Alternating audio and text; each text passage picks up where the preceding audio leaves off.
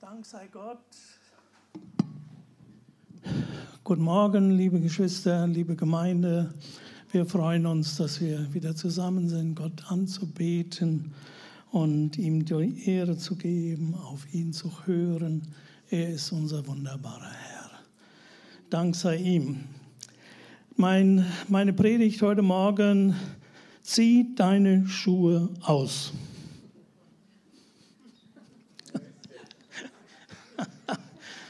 Ja, komischer Titel, steht aber immerhin dreimal, glaube ich, in der Bibel. Zieh deine Schuhe aus. Ja, und darüber wollen wir uns Gedanken machen und Gott helfe uns dabei, äh, es für uns zu verstehen und nicht nur ja so vergeistigt zu verstehen, sondern wirklich real, dass das für uns Bedeutung hat, was wir da in der Bibel lesen. Das bekannteste ist ja bei der Berufung Mose und da schauen wir mal in 2. Mose Kapitel 3. Da steht die Geschichte ab Vers 1 und dann noch weiter, aber wir lesen nicht die ganze Geschichte, sondern nur bis Vers 12.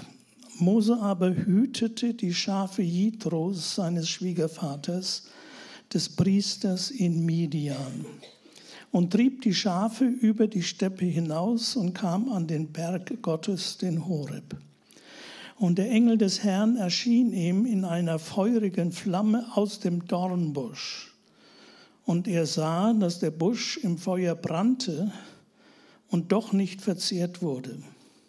Da sprach er, ich will hingehen und die wundersame Erscheinung besehen, warum der Busch nicht verbrennt.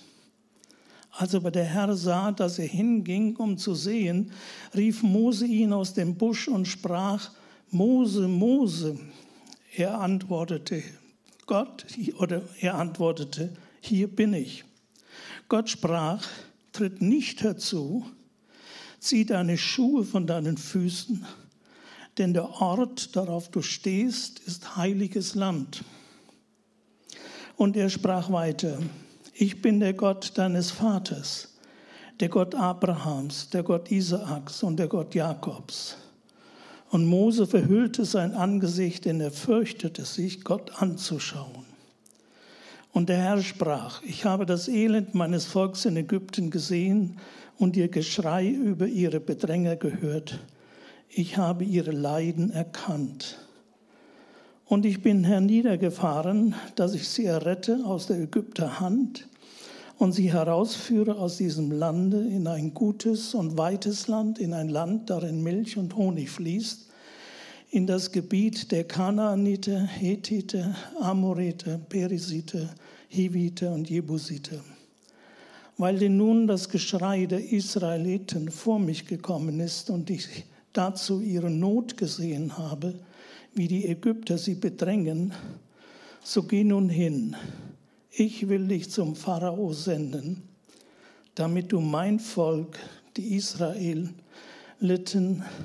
aus Ägypten führst. Mose sprach zu Gott, wer bin ich, dass ich zum Pharao gehe und führe die Israeliten aus Ägypten? Er sprach, ich will mit dir sein. Ja, das ist diese, die Berufung Mose. Und das Erstaunliche ist ja, wenn wir das weiterlesen, ihr könnt das ja mal selbst nachlesen in diesem zweiten Mose Kapitel 3, da ist es ja so, dass der Mose eben dann fragt, ja wie, ich soll das machen. Und er spricht mit Gott darüber. Und wenn ich hingehe und wenn ich den Israeliten sage, Gott hat mich gesandt, die werden mir doch nicht glauben. Lies das mal alles nach. Es ist nicht so, dass Mose jetzt blindlings gehorchen sollte, sondern er hatte Zweifel. Er hatte Gedanken in seinem Kopf, worüber er nachdachte. Und damit sprach er, darüber sprach er mit Gott. Und, ähm, und Gott sagte ihm dann das alles, alles seine Bedenken, alles das. Und äh, so sandte er ihn hin. Ja, wenn man dann die, auf die Vorgeschichte guckt von Mose, dann wurde Mose ja äh, zu der Zeit geboren, als Pharao dem jüdischen Volk befohlen hatte, alle neugeborenen Söhne in den Nil zu werfen, weil das Volk der Juden immer größer wurde. So, die sollten ihre, ihre Söhne, also die Kinder, die Jungen waren, die Buben, die sollten sie in den Nil werfen. Und da sollten sie eben sterben. So, und Moses Mutter baute ein kleines schwimmendes Kästchen, legte ihren Säugling hinein und versteckte ihn im Schilf des Nils. Die tat das, was der Pharao sagte, nur auf eine andere Art. Die nahm nicht ihren Sohn und warf ihn in den Nil, sondern hat ein Kästchen gebaut, das steht da mit Schilf, da aus Schilf gemacht und dann Teer drunter, sodass das Kästchen schwimmen konnte. Und da hat sie den Buben, ihren Buben reingelegt, den Mose. Das war eine schlaue Frau. War natürlich ein bisschen riskant, aber die hat gedacht, besser so als anders. So, und dann kam ja ausgerechnet kam da die Tochter des Pharao vorbei und hörte das Schreien des Kindes. Und dann guckt sie und dann sieht sie den Buben da schreien in dem Kästchen. Und dann sagt sie und denkt sie, ah ja, das ist eines der jüdischen Kinder. Und dann hat sie Mitleid und nimmt den Buben und sieht ihn als ihren Sohn groß. Und so wurde Mose nachher auch ja eben im Hause des Pharao groß, obwohl er Jude war. Ja, das waren schon wundersame Dinge, die Gott tat. Und dann, als äh, Mose so als junger Mann da mal so unterwegs war, da sah er, wie ein ägyptischer Mann einen jüdischen Mann schlug. Und da hat der Mose dahin geguckt, dorthin geguckt, ob ihn irgendjemand sieht, ist hin und hat den Ägypter totgeschlagen. Was merkt man daran? Der Mose hatte von Anfang an ein Herz für sein Volk. Natürlich sollte er das so nicht machen, das wusste er auch selbst eigentlich ja nicht. So, und dann war noch mal Streit zwischen den Juden, den er damit erlebt, da draußen auf dem Land. Und dann ging er hin und wollte den Streit schlichten. Und dann sagt einer von denen, ja, willst du uns auch umbringen wie den Ägypter, wie du das gemacht hast? Mit dem. Uiui. Hat er gedacht, woher weiß der denn das? Hat doch niemand gesehen. Und dann floh Mose. Kam das vor Pharao. Und dann kam, kam er aus seinem, floh er aus seinem Land. Und dann kam er zu dem Priester im Land Midian, das war etwas östlich von Ägypten. So, und was hat er da gemacht? Da kam er hin und äh, da haben die Töchter gerade die Schafe gedrängt, die Herde, und die waren schnell fertig, weil da waren noch andere Hirten und die haben die, die Frauen da alle fortgejagt, haben erst mal ihre Schafe gedrängt und dann erst konnten die das tun. Und dann ging der Mose hin und hat sich da wieder eingesetzt und hat gesagt, so geht das nicht. Und hat diesen äh, Frauen oder jungen Frauen geholfen, sondern waren die schnell fertig mit ihrer Arbeit. Und dann blieb er dort bei diesem, äh, bei diesem Mann, bei einem Priester in Midian. Da hat er dann Schafe gehütet. Der Königssohn hütet Schafe. Also ich weiß es nicht, ich habe hier keine Ahnung von Schafehüten, aber Sagte mal, gibt es was Langweiligeres als Schafhüten? Kann mir das kaum vorstellen. Du liebe Zeit, da sollst du da immer nur gucken, wie die da und da blöken. Und nee, nee, nee. Das hat er jahrelang gemacht. Und der sein, äh, der Priester in Midian, der hatte ja sieben Töchter. Und da hat er sich eine da rausgesucht, also der Vater, so war das früher, und hat zu Mose gesagt, willst du die heiraten? Ja, hat der Mose die geheiratet, denn was der Vater da sagte, das war mehr oder weniger Befehl. Und er heiratete eine seiner sieben Töchter. Mit der hat er dann zwei Söhne bekommen. Und er blieb viele Jahre dort. Ich sage das mal alles so ausführlich, dass man merkt, dass mit der Berufung Mose das geschah nicht so knall auf Fall.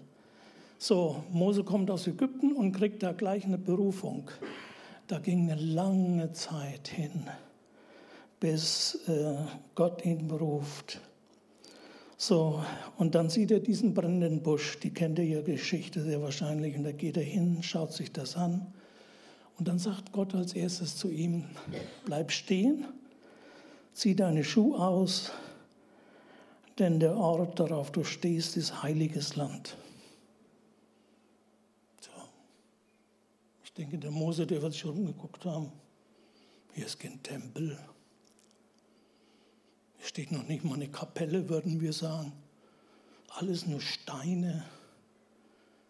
Marion und ich, wir waren mal in der Wüste Sinai dort, wo heute da so das Kloster ist, an dem Berg Horeb das ist ja dermaßen trostlos. Ja, wirklich, da liegen ja nur Wüste, das sind Steine und ein paar Grashalme dazwischen. Und dann ist der Hirte mit seinen Schafen und Ziegen und die fressen dann diese kleinen Helmchen, die da so rauskommen aus der, zwischen den Steinen. Und der Mose guckt, wie, das soll heiliges Land sein, sag ich jetzt mal. Ja, wo ist denn heiliges Land? Heiliges Land ist da, wo Gott ist, wo Gott sichtbar wird, wo Gott erfahrbar wird. Geschwister, Freunde, es wäre so schön, wenn das so oft in unseren und ja immer in unseren Gottesdiensten geschehen würde, dass wir merken, hier ist Gott. Hier ist heiliges Land. Hier ist die Gegenwart Gottes. Die Gegenwart Gottes hat diese trostlose Wüste zu heiligem Land gemacht. Ja,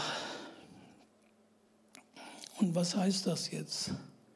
Zieh deine Schuhe aus. Ja, sehr deutlich wird es am Gleichnis vom verlorenen Sohn. Äh, dieses Gleichnis, das Jesus ja erzählt. Äh, ihr kennt ja vielleicht das Bild von Rembrandt, äh, das übrigens in Martin und ich, wir haben das mal in Original gesehen, in Petersburg im Museum, da hängt das. Das ist ein riesengroßes Gebilde, Gemälde, kannst da stehen natürlich immer so viele Leute rum, das kannst du selbst gar nicht fotografieren, weil da immer so viele Leute stehen. Ja, die wollen sich das alle angucken. So, schau doch mal da hin. Was sieht man da? Der Rembrandt, der Vater und dann sein Sohn. Seht ihr, da er, der hat Sandalen an. Und sein linker Fuß, da ist dass die Sandalen schon, schon runter, der liegt da daneben. Er hat nichts mehr an den Füßen. Seht ihr, die sind ausgetreten, die Sandalen. Also die haben nur noch Antiquitätswert, aber sonst nicht mehr. Zerlumpt, so kommt er hin, kommt zu seinem Vater und sagt, Vater, ich bin nicht mehr wert, dein Sohn zu heißen dann ist ja merkwürdig, wie Rembrandt das malt. Das sind ja vier Gestalten, kann man da erkennen. Da rechts einer, Der guckt so ein bisschen von oben herab kritisch. Dann sitzt einer, der denkt, was ist denn da los? Der da hinten, naja, der senkt vielleicht aus, aber das habe ich ja noch nie gesehen. Also ist schon merkwürdig. Und dieser, dieser verlorene Sohn, er kommt zu seinem Vater zurück. Der kommt wirklich von den Schweinen zurück. All sein Hab und Gut hat er sich ja auszahlen lassen, völlig ungewöhnlich von seinem Vater. Und dann zog er fort und hat das alles, die Bibel sagt, verprasst. Hat nichts mehr gehabt. Dann war er bettelarm. Dann kam er zu einem Bürger des Landes und bei dem, der hat ihn dann eingestellt als Schweinehüter. Noch nicht immer Hirte für Schafe, sondern Hirte oder ja, soll sich um die Schweine kümmern. Müsst ihr euch mal vorstellen, für einen Jude. Jude hat vielleicht noch nie ein Schwein gesehen, denn die essen ja keine Schweine, halten keine Schweine und so weiter. Und der hütet Schweine. Dann wollte er was zu essen haben. Und der Mann, der war so hartherzig und der, der hat ihm noch nicht einmal das gegeben, was er den Schweinen vorgeworfen hat. Es waren Essensreste und so weiter. Und das durfte der verlorene Sohn nicht essen. Das bekam er nicht. Und dann kam er in sich und dann ging er zu seinem Vater zurück. Und dann sagte er zu seinem Vater, ich bin nicht mehr wert, dein Sohn zu sein. Und sein Vater gibt sieht das ganz anders. Der sagt sofort, zieht er ein neues Gewand an, Gewand an, steckt ihm einen Ring an seinen Finger. Das heißt, also die Autorität wieder. Stellt euch das mal vor. Der, der verlorene Sohn kommt völlig verdreckt. So richtig vom Schweinestall kommt er da an. Und der Vater zieht ihm einen Ring wieder an den Finger. Das heißt, den Ring der Autorität. Wie einen Siegelring. Wenn, wenn irgendwas schriftlich bekundet werden sollte, dann drückte man da das Siegel drauf auf das Schriftstück. Der Vater, ja, jetzt überlege mal, hättest du das auch gemacht? Als Pädagoge, ich war ja nun Lehrer, ich sage, nee, also das kann man doch nicht machen. Da muss man erst mal abwarten, ob der sich bewährt. Kannst du nicht, wenn der da angelaufen kommt, und da ein paar Sprüche macht, kannst du doch nicht gleich wieder ihn voll in, in, in seine Sohnschaft einsetzen.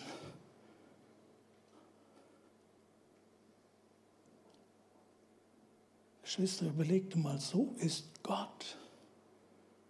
Wenn wir uns zu ihm wenden, dann sagt er nicht, oh ja, jetzt will ich mal gucken. Ist ja schön, dass er zurückkommt, dass er zu mir findet.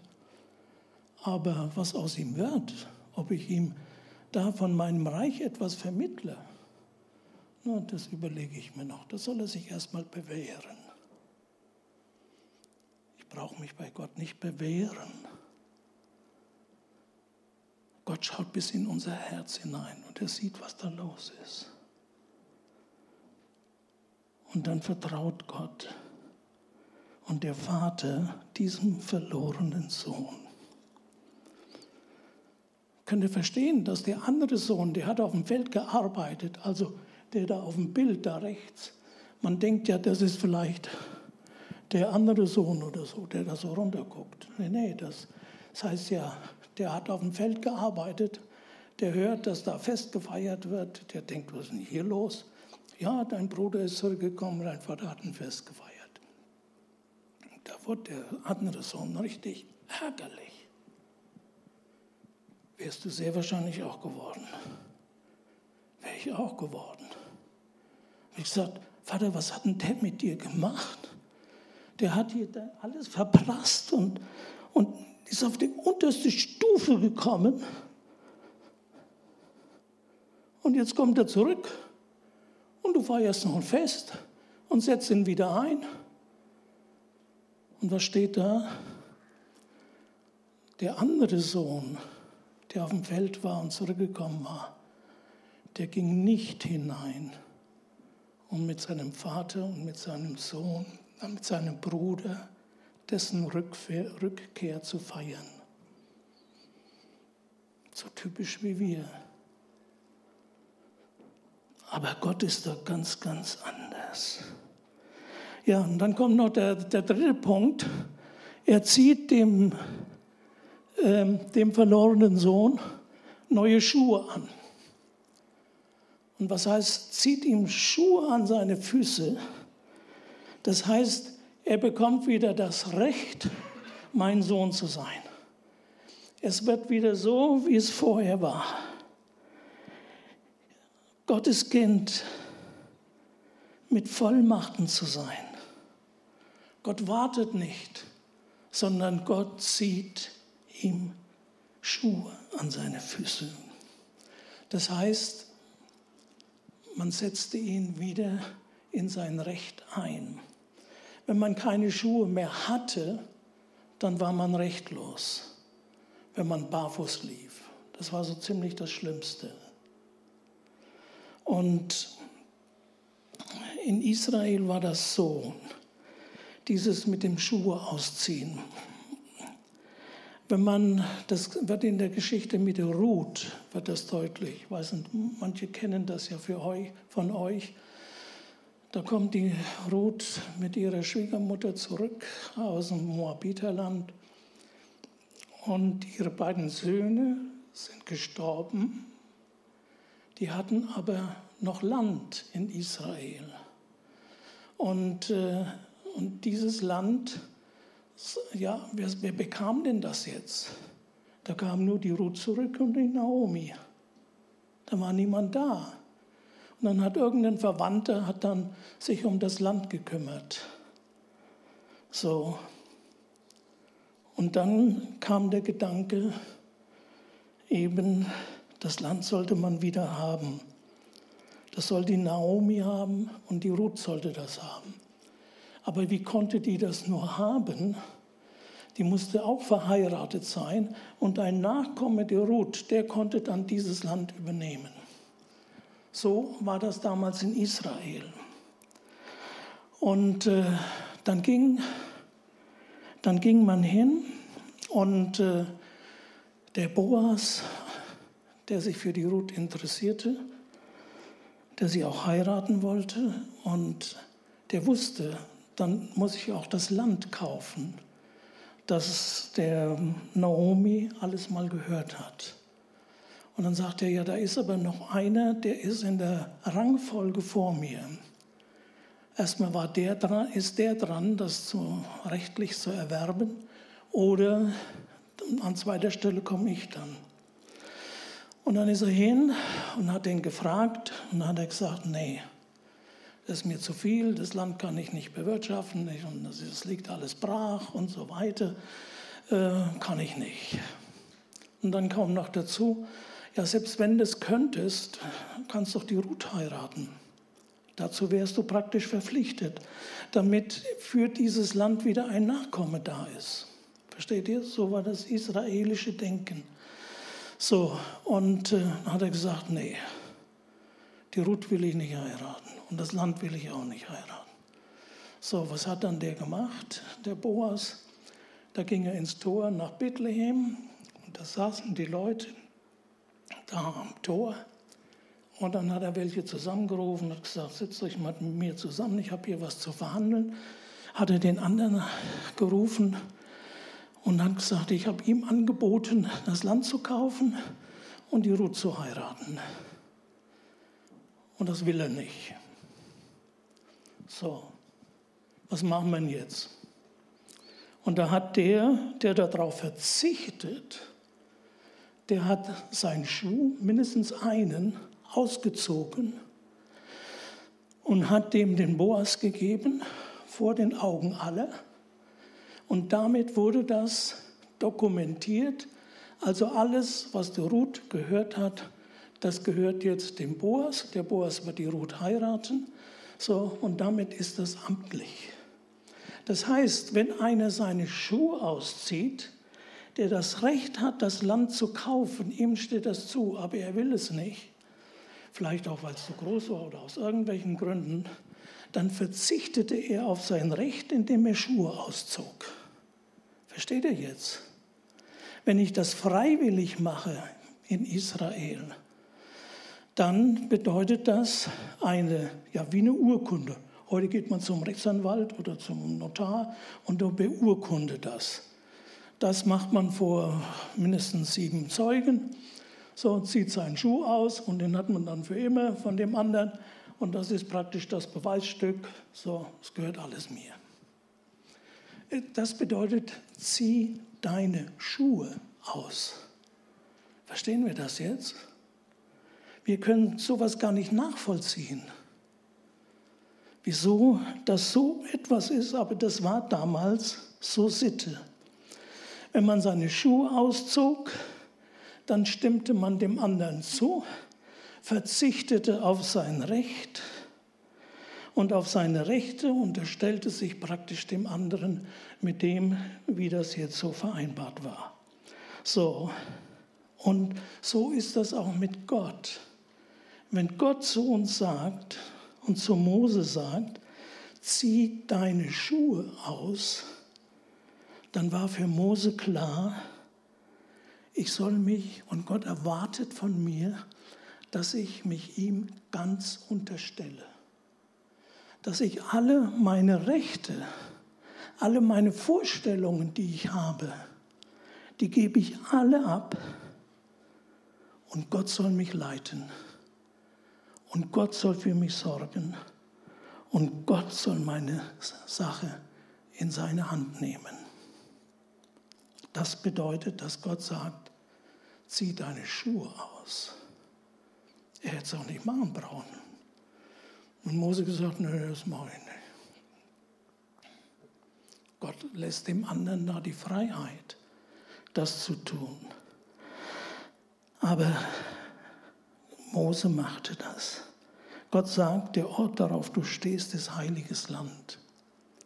Das heißt, die Gegenwart Gottes hat jetzt diesen Boden zu einem heiligen Land gemacht. Geschwister, und wann war das? Das war während der Arbeit von Mose. Das war während er seine Schafe hütete. Da ist er nicht irgendwo sonst hingegangen, so jetzt gehe ich in den Gottesdienst und da will ich Gott begegnen, sondern Gott begegnet ihm während seiner Arbeit, während dem Hüten seiner Schafe. Da begegnet ihm Gott. Geschwister, es kann überall, wo wir sind, kann heiliges Land sein. Immer dann, wenn Gott bei uns ist. Und das ist die Frage, wollen wir unsere Rechte abgeben? Wollen wir uns Gott zur Verfügung stellen? Wollen wir praktisch unsere Schuhe ausziehen und sagen, so stehe ich vor dir. Herr, leite du mich von Anfang bis zum Ende. So soll das sein. Ja. So kam Gott ihm nahe und gab ihm eine neue Berufung. Und jetzt das, was er eigentlich wollte, was, was tief im Herzen des Mose ja drin war, als er damals den Ägypter totschlug. Er will das Volk retten, er will irgendwas machen. Und dann hat er was in die Hand genommen, das war völlig verkehrt. Und dann hat er nichts mehr unternommen. Und er hat gewartet, ich weiß nicht, ob er gewartet hat, dass er nochmal eine Berufung bekommt, aber auf einmal bekommt er eine Berufung und da wacht was in seinem Leben, in seinem Herzen auf.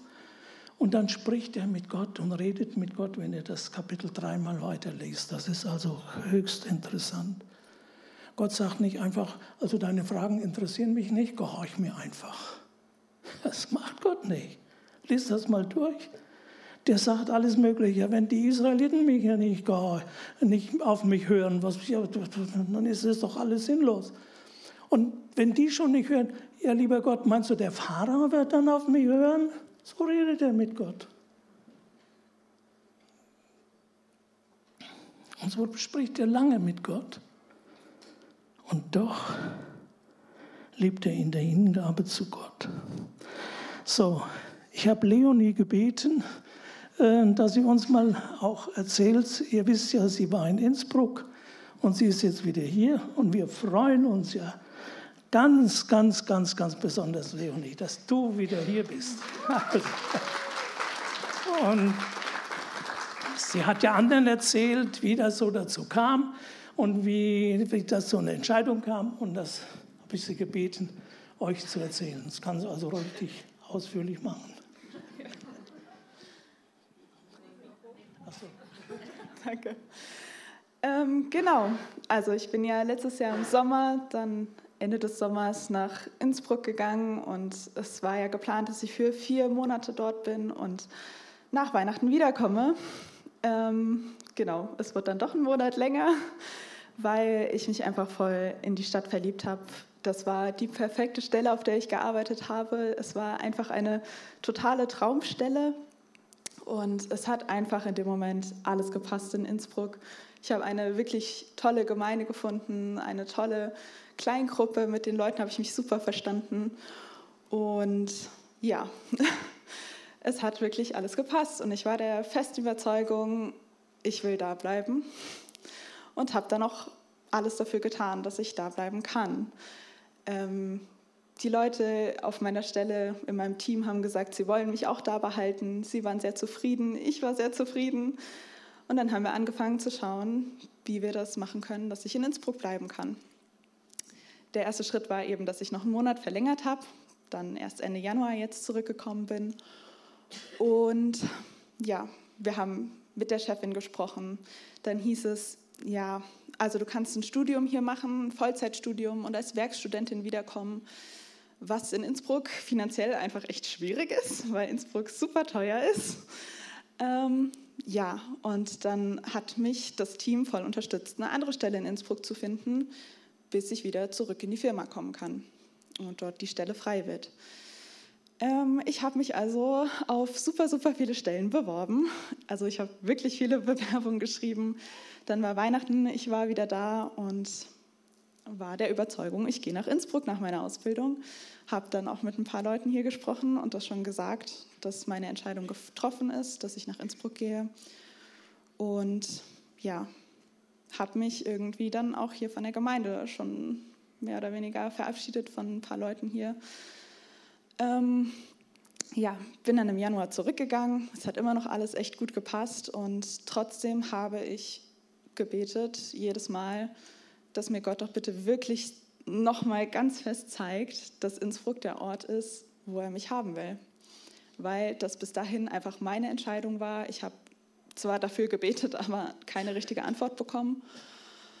Und dann habe ich an einem Morgen wieder gebetet, saß auf meinem Bett, kurz bevor ich zur Arbeit musste und habe auf einmal gehört, Leonie, bist du dir sicher, dass du nach Innsbruck möchtest? Und auf einmal habe ich richtig Panik bekommen, weil ich nicht mit ganzem Herzen sagen konnte, ja, ich will in Innsbruck sein, weil auf einmal Zweifel kamen und ich hatte einfach echt Panik, bin aufgestanden, dachte so, mm, dafür bin ich jetzt nicht bereit, das kann ich nicht. Ähm, ja, bin arbeiten gegangen, aber der Gedanke hat mich einfach nicht losgelassen. Es kam immer wieder so die Frage, bist du dir wirklich sicher? Und das war nicht so ein, ja, wenn du dir sicher bist, dann machen wir das zusammen, sondern ich weiß nicht, ob ihr das kennt. Ich kenne das gut, meine Eltern, die mich manchmal fragen, bist du dir wirklich sicher? Und sie eigentlich nicht so überzeugt sind von meiner Idee, aber mich trotzdem unterstützen würden. Und so ein, bist du dir sicher, war das. Und von dem Moment an wurden die Zweifel immer größer. Ich habe die ersten Absagen bekommen in Innsbruck auf meine Bewerbungen. Wir hatten die Chefin hat mit mir gesprochen, hat gesagt, Leonie, sie hat alles versucht, aber es geht einfach nicht, dass ich kommen kann. Also die Türen wurden wirklich zugemacht. Ähm, ja, und ich habe meinen Freund auch in Innsbruck kennengelernt und das war, er war natürlich auch nicht so ganz happy mit der Situation, dass ich auf einmal gesagt habe, ich gehe wahrscheinlich wieder zurück nach Deutschland.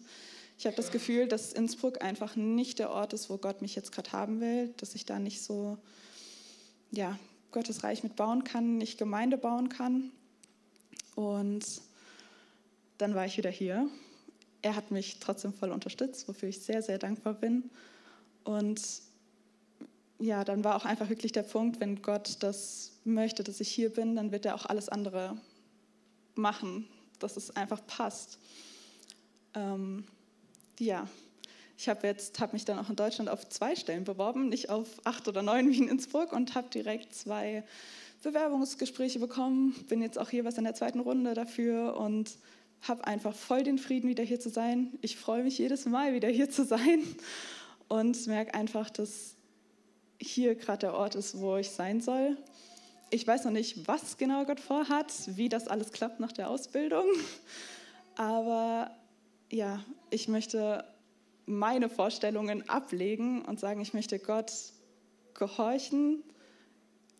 Natürlich nicht blind, aber trotzdem seinen Weg gehen, den er vorbereitet hat auch wenn es mir im ersten Moment nicht passt. Und trotzdem merke ich einfach, wie erfüllend das auch ist, weil ich so einen Frieden gerade habe, so eine Freude habe, hier zu sein und mich einfach jedes Mal wieder freue, jeden Einzelnen hier zu sehen, hier in der Gemeinde zu sein und zu sehen, wie es weitergeht.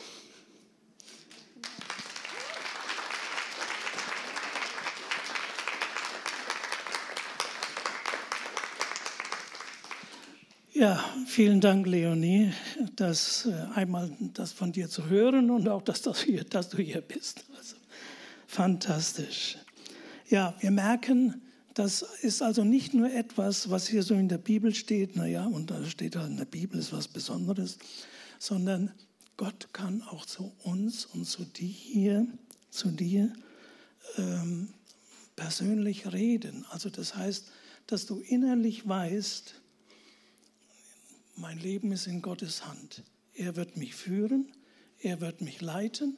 Vielleicht hast du auch schon so gewisse Gedanken, äh, wie das alles so gehen wird. Auch so bei mir habe ich das zumindest so erlebt, dass ich da, als ich in der, 13, Ende in der 10. Klasse vom Gymnasium war, dass mir klar war, ich, ich werde Abitur machen, dann werde ich Lehrer. So, und, äh, und ich hatte immer, und da ich ja auf dem Gymnasium war, wo man äh, neun Jahre lang mit Latein geplagt wird und sechs Jahre mit Griechisch, äh, da liegt es ja nahe, dass man dann irgendwie Theologie und so was macht in der Richtung. Und äh, das war dann, ähm, war nicht der Fall, sondern ich spürte, ich soll Lehrer werden. Ich hatte damals in der Gemeinde, wo ich war, hat mir Spaß gemacht, mit Kindern zu arbeiten. Und, ähm, und als zweiten Punkt wurde mir da eigentlich schon klar, dass mir jemand sagte, sagte der nur so beiläufig, Gott beruft nicht, oft nicht hauptamtlich, sondern Gott beruft auch, dass man einen Dienst nebenamtlich tut. Ja, und so haben wir nebenamtlich nebenher hier die Gemeinde gegründet und Gott hat das gesegnet und es hat sich so erfüllt. Es waren ganz kleine Anfänge. Ich möchte das auch eben so als mein Beispiel sagen. Gott führt und leitet so wunderbar, sodass ich dann im Nachhinein sage, es war toll, wie Gott das alles gelenkt hat. Ich bin ja, also ich weiß nicht, ob ihr euch das vorstellen könnt, aber ich bin immer gerne in die Schule gegangen. Mein Marion hat zu mir gesagt, während sechs Wochen Ferien rum waren, ach, du bist doch froh, wenn du wieder in die Schule gehen kannst. Ja, nicht, weil, jetzt, weil sie mich los war von zu Hause, sondern sie hat gemerkt, das macht mir Spaß, da gehe ich hin und, und das machte mir keine Mühe. Und äh, das macht alles Gott, wenn wir uns ihm anvertrauen. Das ist eine tolle Sache wollen wir doch auch heute um die, Gott, um die Gegenwart Gottes bitten. Das würde ich jetzt so als Abschluss für diesen Gottesdienst auch so mir wünschen, dass Gottes Gegenwart hier unter uns ist. Ja, und dass unser Gottesdienstraum doch ein Raum ist, ja, wo es auch so ist, dass wir sagen oder dass Gott sagen würde, zieh deine Schuhe aus, denn der Ort, darauf du stehst, ist heiliges Land. Ich habe gedacht, wir sind ja immer so, wir versinnbildlichen immer alles. Ne? 99 Prozent der Beispiele sind alle versinnbildlicht. Und ich habe schon zu Marion gesagt, nee, ich will das jetzt mal konkret machen, heute Morgen. Hat sie gesagt, wie, willst du dir da die Schuhe ausziehen? Ich gesagt, ja, das will ich. Also ich mache das jetzt.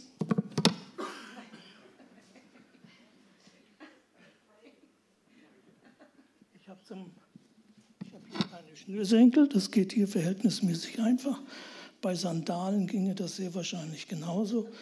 Gut, jetzt habe ich noch Strümpfe an.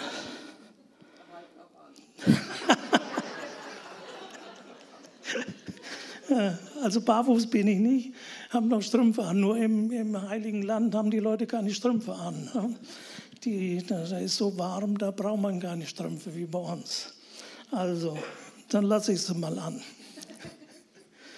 Aber Geschwister, es ist etwas, vor Gott zu stehen und das nicht alles nur immer nur vergeistigt zu sehen, sondern zu sagen, Herr, nimm mein Leben in deine Hand. Wollen wir das doch jetzt mal machen? Wollen wir aufstehen? Wollen wir gemeinsam beten? Wollen wir Gott suchen und ganz bewusst darum beten? Ich meine, wer hier das auch machen will, seine Schuhe ausziehen, kann das natürlich gerne tun. Aber ich möchte euch dazu ermutigen, dass wir nicht immer nur alles sinnbildlich nehmen und ähm, sinnbildlich alles sehen. Geschwister, es ist tatsächlich so. Vielleicht bist du an einem Punkt, dass du nicht mehr weiter weißt. Besonders junge Leute wissen nicht,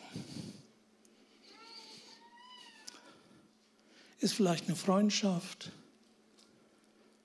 Ich meine jetzt zwischen Jungen und Mädchen und Mädchen und Jungen, dass man dann auch sagt, hm, ist das wirklich richtig oder ist das nur Verliebtsein oder könnte das was sein, mit dem Jungen zeitlebens zusammenzuleben oder mit dem Mädchen zeitlebens zusammenzuleben, dass das meine Frau wird oder was ist mein Beruf? Wie soll das weitergehen? Vielleicht ist es auch so, dass du in Rente bist, brauchst morgens nicht mehr aufstehen und hast sehr viel Zeit. Das war ja auch, ich meine, das ist schon schön. Wenn ich mit Marion dann morgens um neun gefrühstückt habe, habe ich manches Mal zu ihr gesagt, guck mal, normal hätte ich jetzt schon wieder zwei Unterrichtsstunden gehalten. Und hier sitze ich mit meiner Frau am Kaffeetisch früh morgens zum Frühstück. Das ist was Schönes. Wenn du Zeit hast und willst Gott etwas zur Verfügung stellen von deiner Zeit, was könnte, wie könnte Gott dich gebrauchen? Was kannst du gut? Was liegt dir? Menschen besuchen, sich um Alte kümmern, in der Kinderstunde mitarbeiten, ein Herz für Kinder haben. Was liegt dir? Was hast du schon immer gerne gemacht? Und jetzt hast du so viel Zeit. Stell dich doch Gott zur Verfügung. Also wenn du in diesem Lebensabschnitt bist. Es lohnt sich so ungemein, sein Leben und seine Zukunft in Gottes Hand zu legen. Geschwister, es gibt nichts Beständigeres, als dass Gott mit uns ist. Und das wird ja immer besser. Gott erweist sich in jeder Situation unseres Lebens als der Herr des Lebens, als Herr der Not, als Herr des Leides, als Herr aller Dinge in meinem Leben. Und einmal, wenn ich nicht mehr da bin und bei ihm sein darf, dann darf ich ihn sehen, den Herrn. Da geht das ja weiter. Es gibt nichts Beständigeres als sein Leben Gott zur Verfügung zu stellen. Deswegen wollen wir beten und wollen wir so einfach vor Gott sein und ihn um seine Gegenwart bitten, wenn wir jetzt vor ihm stehen. Ja, Herr Jesus, wir haben so ein bisschen den Eindruck gewonnen aus deinem Wort, auch aus dem, wie Leonie uns das erzählt hat, wie du leitest, wie du Antwort gibst, wie du führst. Immer vielleicht auch nicht alles auf einmal, sondern einen Schritt und dann den nächsten und da und da eine Perspektive. Herr Jesus, wir danken dir dafür. Ach Herr Jesus, ich bitte dich um deine Gegenwart heute Morgen. Herr, dass wirklich unser Gottesdienstraum ein Ort ist, ein heiliger Ort, wo du da bist. Herr Jesus, ich bitte dich darum. Wir flehen dich an, Herr, komm du zu uns als der dreimal heilige Gott, der uns kennt, der uns liebt, der nicht erst wartet, ob wir es auch gut machen ob, und ob das auch, ja, ob wir die Richtigen sind. Herr, du weißt ja alles. Herr, und wenn wir zu dir kommen, dann hast du so ein Vertrauen zu uns. Herr, wir beten dich an. Wir preisen dich können Sie jetzt einfach, wir sind jetzt vielleicht zwei, drei Minuten mal still. Und jeder kann das so vor Gott bringen. Kann für dich ein heiliger Moment sein, der Gegenwart Gottes. Oder es kann ein Anfang davon sein, oder wie auch immer. Wollen wir so vor Gott stehen. Du kannst ihm das alles sagen, kannst auch deine Zweifel sagen. Lasst uns einfach vor Gott stehen und innerlich beten, unsere Herzen für ihn öffnen.